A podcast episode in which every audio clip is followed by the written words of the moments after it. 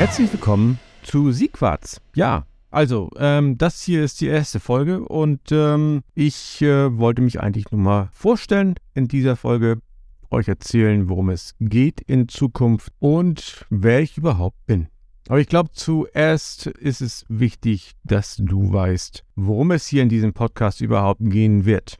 Die Themen, die ich abdecken möchte, das sind Selbstverteidigung, die dazugehörige Fitness, die man erlangen sollte oder auch schon haben sollte oder vielleicht auch verbessern sollte und natürlich auch der psychologische Teil von Selbstverteidigung. Denn wir konzentrieren uns oftmals viel zu sehr auf die Techniken, aber letzten Endes ist es so, dass du kannst der beste Techniker der Welt sein, wenn du dich psychologisch nicht darauf vorbereitet hast, Schmerzen zu erleiden bei einem Übergriff, bei einer Selbstverteidigungssituation, beziehungsweise auch schon im Vorfeld, wenn das verbale Geplänkel, dieses Grummgepöbel, dieses Aggressive da ist und du quasi ja dich da nicht darauf vorbereitet hast, dann wird dich die Angst letzten Endes dann überrollen und dann kannst du der beste Techniker sein, das wird dir nicht mehr helfen. Du wirst tatsächlich dann nicht mehr halbwegs unbeschadet aus so einer Situation herauskommen. Ja, das sind die drei großen Themenkomplexe, die ich abdecken möchte. Aber jetzt interessiert es dich vielleicht auch, wer ich überhaupt bin. Also, mein Name ist Jörg Siegwart. Ich bin Selbstverteidigungstrainer. Ich habe einen Schwarzgurt im Kraftmagar und habe, ja, was sind das? 17 Jahre, 18 Jahre als Krankenpfleger auf einer geschlossenen Psychiatrie gearbeitet und dort so den ein oder anderen Übergriff tatsächlich erlebt. Ähm, ja, letzten Endes habe ich damals angefangen, mh, hm, ohne jegliche Kenntnis, also ich habe eine ganz normale Krankenpflegeausbildung gemacht. Also ein bisschen heiser irgendwie, keine Ahnung. Naja, auf jeden Fall bin, ähm, habe so eine Krankenpflegeausbildung gemacht und habe dann in der geschlossenen Psychiatrie angefangen, weil ich dort auch eine meiner Einsätze in der Ausbildung hatte und das hatte mir gut gefallen.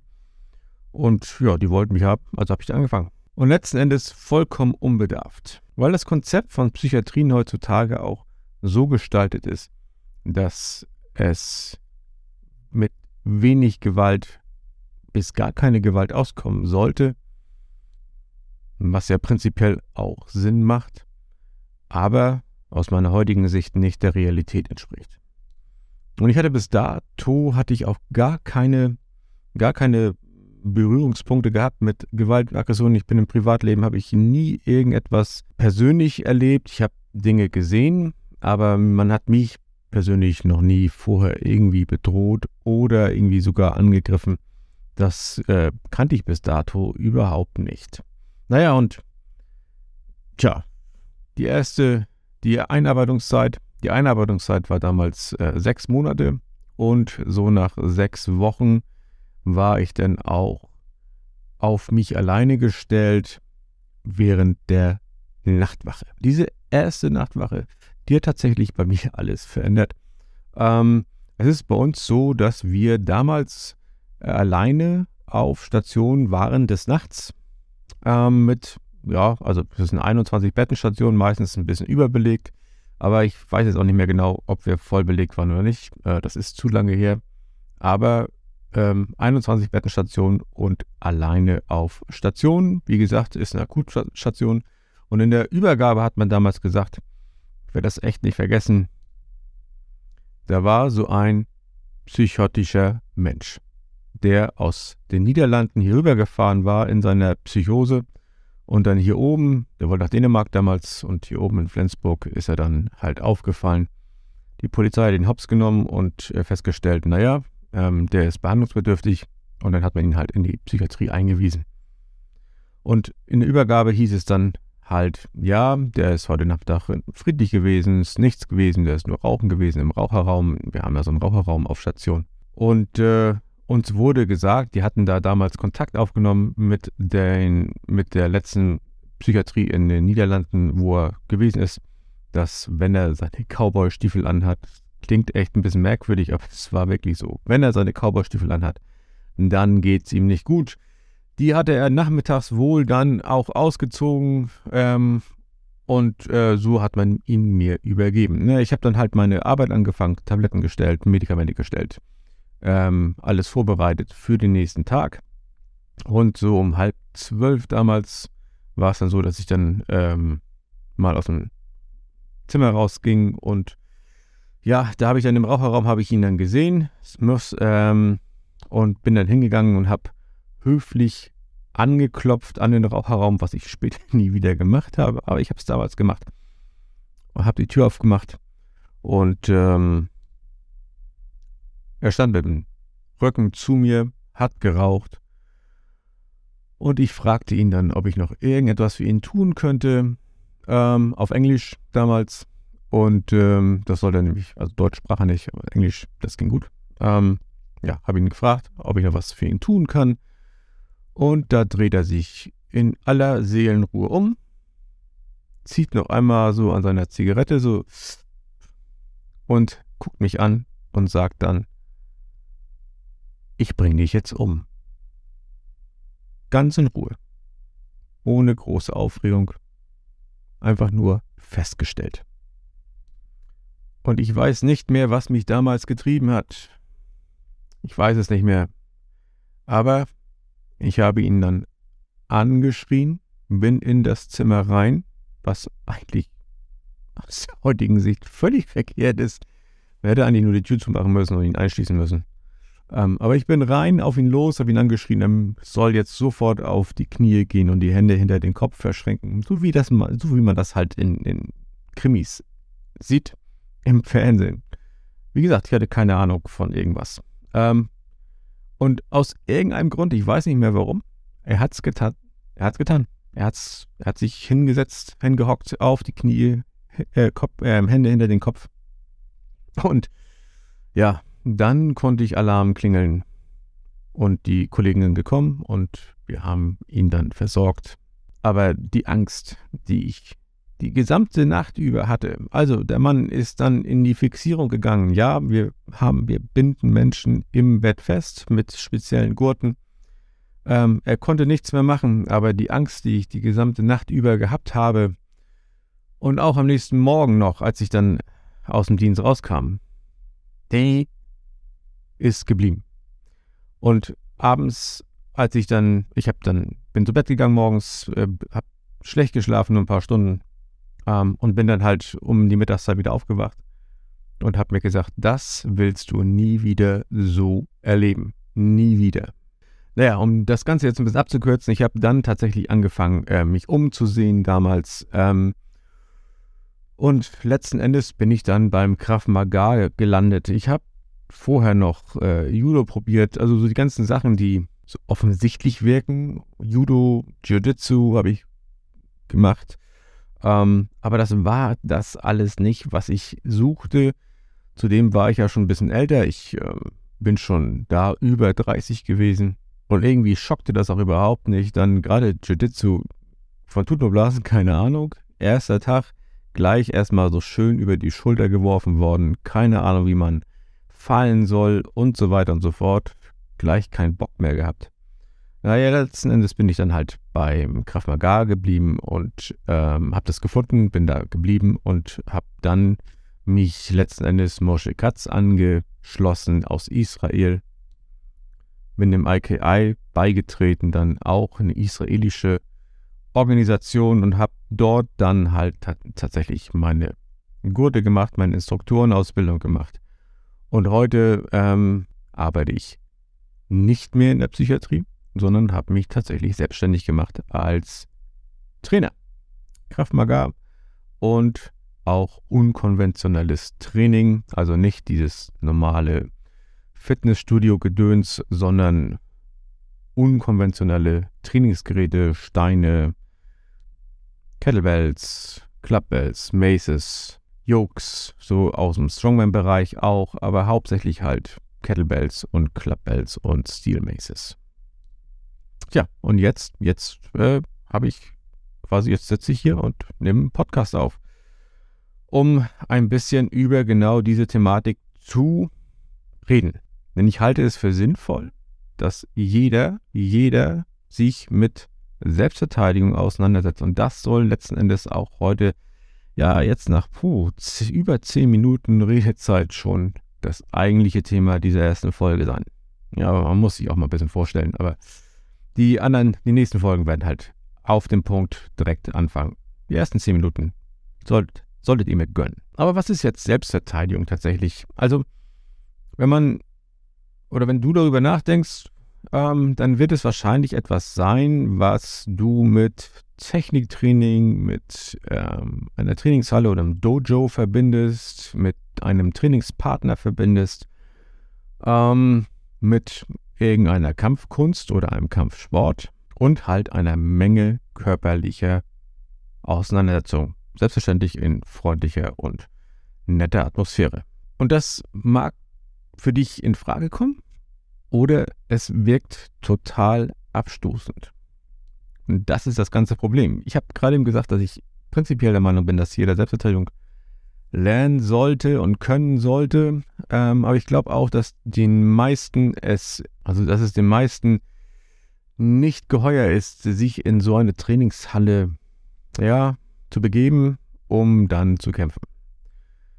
Denn kämpfen und Schmerzen, das hat immer was mit Schmerzen zu tun, das hat was damit zu tun, sich mit Gewalt auseinanderzusetzen, etc.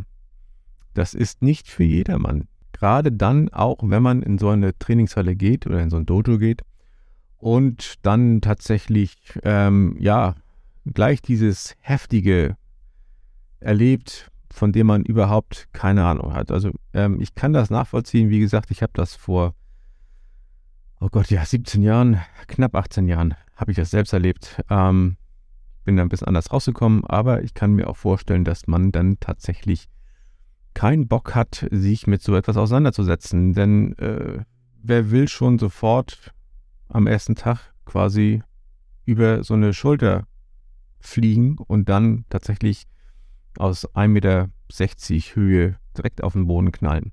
Obwohl man sowas noch nie gemacht hat vorher.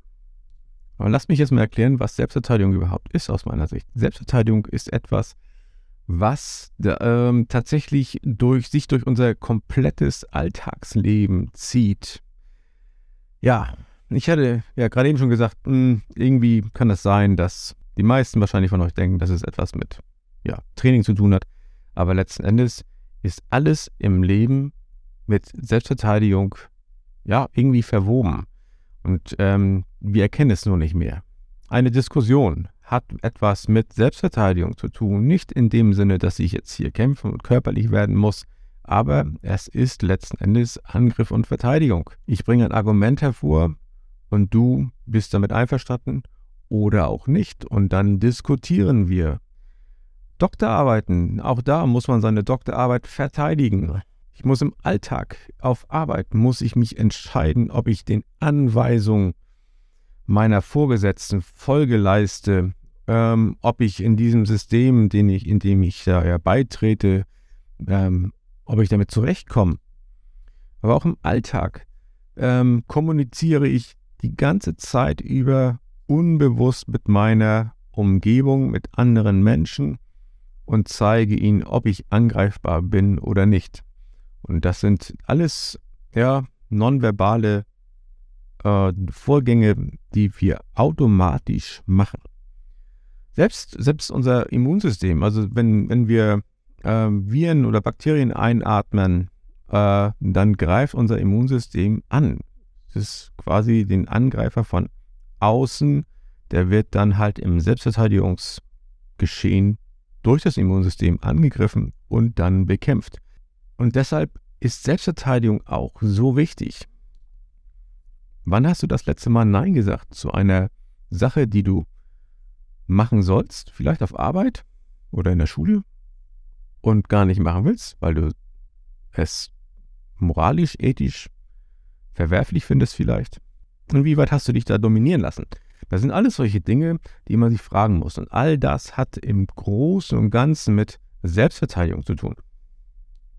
Mit der Einstellung, selbst, sich selbst zu verteidigen. Das hat natürlich auch etwas mit Selbstwertgefühl zu tun. Ich habe nur dann, wenn ich ein, ein, ja, ein ausgeprägtes Selbstwertgefühl habe, bin ich auch in der Lage, mich selbst zu verteidigen. Wenn ich der Meinung bin, dass ich nichts wert bin, dann werde ich mich auch wenig bis gar nicht in bestimmten Situationen verteidigen. Das muss nicht immer die körperliche Auseinandersetzung sein. Das kann einfach auch nur eine Auseinandersetzung sein, die verbal ist und die letzten Endes vielleicht nicht gut für uns ist. Selbstverteidigung zieht sich durch unser gesamtes Leben, teilweise auf so niedrigem Niveau letzten Endes, dass wir es gar nicht mehr wahrnehmen. Aber ich glaube auch, dass viele von uns heutzutage verlernt haben, tatsächlich Nein zu sagen. Und wir uns einfach in so einen Strudel an Aktionismus begeben, ohne nachher noch nachzudenken. Und das ist etwas, was uns letzten Endes ja nicht gut tut, wo wir dann seelische Probleme kriegen, etc. etc. So eine körperliche Auseinandersetzung ist natürlich immer so die Supereskalation, ähm, die wir auch tatsächlich vermeiden wollen. Das ist ganz klar. Auf die bereiten wir uns natürlich im Training vor. Aber ein vernünftiges Selbstverteidigungstraining bedeutet auch immer, dass ich mich nicht nur auf Techniken und Schlagkompetenz, Taktik etc. verlasse, sondern dass ich mich auch psychisch, mental darauf vorbereite. Und letzten Endes, ja, Selbstverteidigung zieht sich durch unseren ganz normalen Alltag. In 99,9% der Fälle so, dass wir es fast gar nicht mehr merken. Aber wenn wir mal genauer hingucken, dann, ja, dann würden wir erkennen, dass wir ständig in äh, Verteidigungssituationen geraten, beziehungsweise Dinge einfach nur hinnehmen und sie akzeptieren und uns dann von diesem, ja, ich sag mal in Anführungszeichen, Angriff dann auch überrollen lassen. Und um hier ein bisschen mehr Aufmerksamkeit reinzubekommen, um euch ein paar Anhaltspunkte zu geben, wie man aufmerksamer durchs Leben gehen kann und wie man auch besser diesen berühmten, diese berühmte rote Linie ziehen kann, die natürlich flexibel ist und die natürlich auch individuell zu ziehen ist. Denn letzten Endes äh, kann ich euch ja nicht sagen, wie viel ihr ertragen sollt und müsst. Aber ähm, um diese, diese rote Linie für euch selbst ziehen zu können, dafür soll dieser Podcast da sein. Wir werden eine Hülle an Themen bearbeiten. Ich werde auch erzählen, wie man Angriffe, bevorstehende Angriffe erkennen kann und wie man sich im Alltag verhalten sollte und natürlich auch, wie man sich in Konfliktsituationen verhalten sollte, wie man sich fit machen kann um im Alltag zu bestehen. Dafür ist dieser Podcast da. Und jetzt gehe ich auf Minute 20 zu und werde jetzt erst einmal tatsächlich, ja, aufhören. Wenn ihr Fragen habt, die ich beantworten soll, dann dürft ihr gerne mir eine E-Mail schreiben. Die E-Mail-Adresse wird in den Show Notes stehen. Und ich freue mich auf nächste Woche. Ich möchte, dass dieser Podcast wöchentlich erscheint. Ja, und freue mich, wenn du wieder einschaltest. Also, bis nächste Woche und äh, wenn Fragen sind, gerne die auf die E-Mail zurückgreifen. Und ja, bis nächste Woche. Tschüss.